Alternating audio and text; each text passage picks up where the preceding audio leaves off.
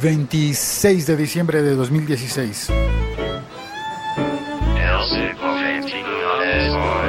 Soy Félix, arroba locutorco en todas las redes sociales.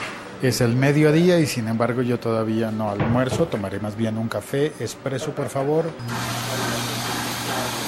Y voy a hablar sobre el fallecimiento de George Michael durante la Navidad de 2016 que fue una noticia que entristeció a muchas personas, pero también como que vamos creando una especie de coraza, como que estamos más fuertes. Recuerdo que cuando murió Michael Jackson había muchas personas que declaraban sentirse muy mal. Y yo pensaba, pero pues finalmente algún día tenía que morir, ¿no? Es sorpresivo que murió antes de que fuese lógico porque estuviera enfermo o porque estuviera muy anciano, pero quizás con Michael Jackson fue la primera vez que vi yo en primera persona casos de eh, amor muy fuerte del público hacia sus músicos cosas como las que yo había oído comentar de fallecimientos de Gardel, de Carlos Gardel, que se convirtió en, en un ícono en la ciudad de Medellín y en Colombia al punto de que hubo momentos en la historia en la que se dijo que en Colombia y en Medellín había más adoración por el tango y más tango vivo que en Buenos Aires y en Montevideo. Creo que eso no se mantuvo para siempre porque en este momento Medellín respira mucho más reggaetón que tango, pero me gusta conservar la imagen de Medellín como el sitio en el que subsiste una veneración por ese ídolo musical que fue Carlos Gardel. Después a mí me dio muy duro eh, la noticia de la muerte de Gustavo Cerati.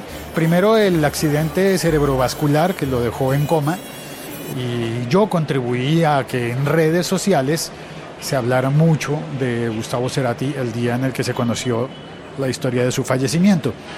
Luego vinieron muchos otros casos y en este 2016, en este fin de semana puntualmente, murió Eliseo Subiela, el director de cine argentino, y murió George Michael. Subiela es eh, un personaje muy importante, un director de cine que seguramente tuvo su vinculación con aquello de tango por la película del lado oscuro del corazón, donde había milonga y tango.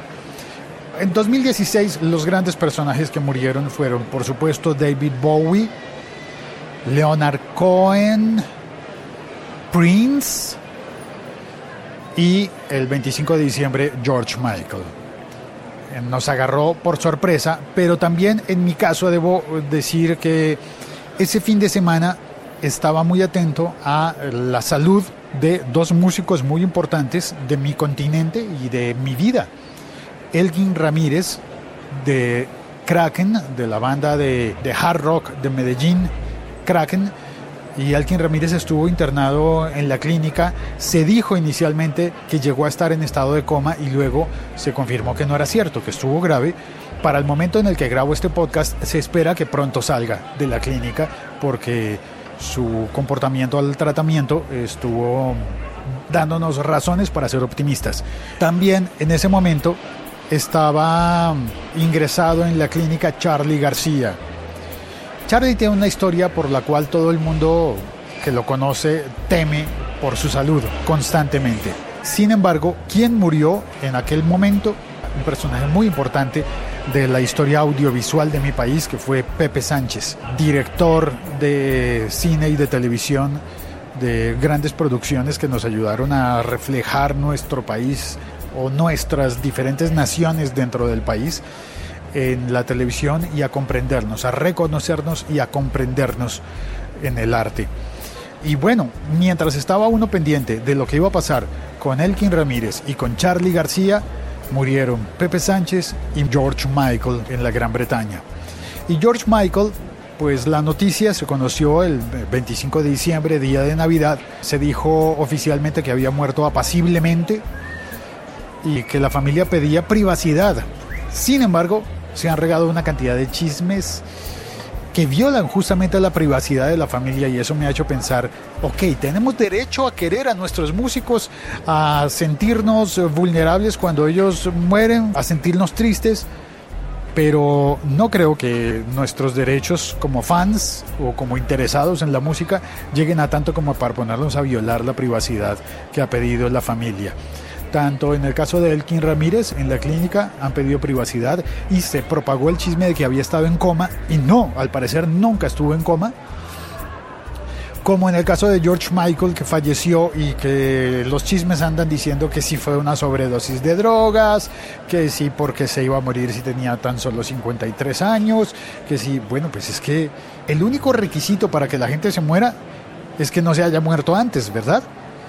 Pasan cosas trágicas en todas las circunstancias y me parece que estamos rozando la falta de respeto en estos momentos de redes sociales al querer render homenaje a nuestros músicos en situaciones en las que la privacidad es importante y en las que el duelo y el dolor es compartido por toda la sociedad. Me faltó mencionar, al comienzo había pensado que iba a mencionar a José Alfredo Jiménez. Sí, si pensaste que iba a decir a Juan Gabriel, pues mencionémoslo también. Pero como hitos de las muertes dolorosas de músicos para el pueblo, yo diría que Carlos Gardel, José Alfredo Jiménez y en la tradición eh, francesa, de la cual he estado relativamente cerca también, Serge Gainsbourg eh, tiene un mito que me pareció bien interesante y es que la gente compraba botellas de licor y las arrojaba a la tumba. No me parece agradable premiar que haya tenido predilección tan notoria hacia los cigarrillos y hacia el alcohol, pero era por lo menos curioso ver que la gente para despedir a su gran ídolo musical hiciera cosas como esa, como arrojarle botellas de alcohol de su licor preferido. Mi reflexión es, está bien que nos interesemos en la música, pero no está bien que difundamos rumores, que además intentemos ahondar en las cosas dolorosas de las familias, propagar rumores en cuanto a la muerte de George Michael. Paz en su tumba, y nos deja las canciones y nos deja grandes enseñanzas. George Michael fue una persona muy importante para la industria musical, no solamente por los discos que vendió, que es lo que hacen el recuento, ay, vendió tantos discos, tuvo tantos éxitos, todo eso es cierto, pero su carrera fue mucho más larga y más importante que esos éxitos. Puntualmente, en el caso de George Michael, por hacer parte de una coyuntura en la que se buscaba la aceptación de personas diferentes y el, el gran eslogan de su carrera yo diría que sería escucha sin prejuicios. Un podcast de laliga.fm. Gracias por oír este podcast. Eh, soy Félix mm, y sé que en este momento del año se baja el número de las personas que oyen porque estamos ocupados en otras cosas, pero también sé que las personas que se quedan y que quieren tener contenido disponible en podcast para escuchar es un eh, número importante y cada persona es muy, muy valiosa para mí y por eso, perdón, café, café. Ah, bien, café, mejor. y por eso anuncio que durante la primera semana de enero no estaré haciendo podcast, pero espero poder ofrecer alguna, algunas repeticiones o algunos episodios hipercortos recomendando eh, otros episodios del año. Como este podcast se emite y se hace disponible cada día de la semana laboral, creo que debo tener unos 300 episodios de 2016 para, para poner a tu disposición para que escuches. Así que durante la primera semana de enero de 2017 creo que ofreceré episodios de antología quizás. Ayúdame por favor a recordar cuáles episodios vale la pena republicar o recomendar o repasar o ah, lo que sea. Gracias por oír este podcast, por compartirlo y por responder con esa pregunta puntual. ¿Hay algún episodio que hayas oído y que recomiendes para el resto de las personas que siguen el siglo 21 es hoy.com?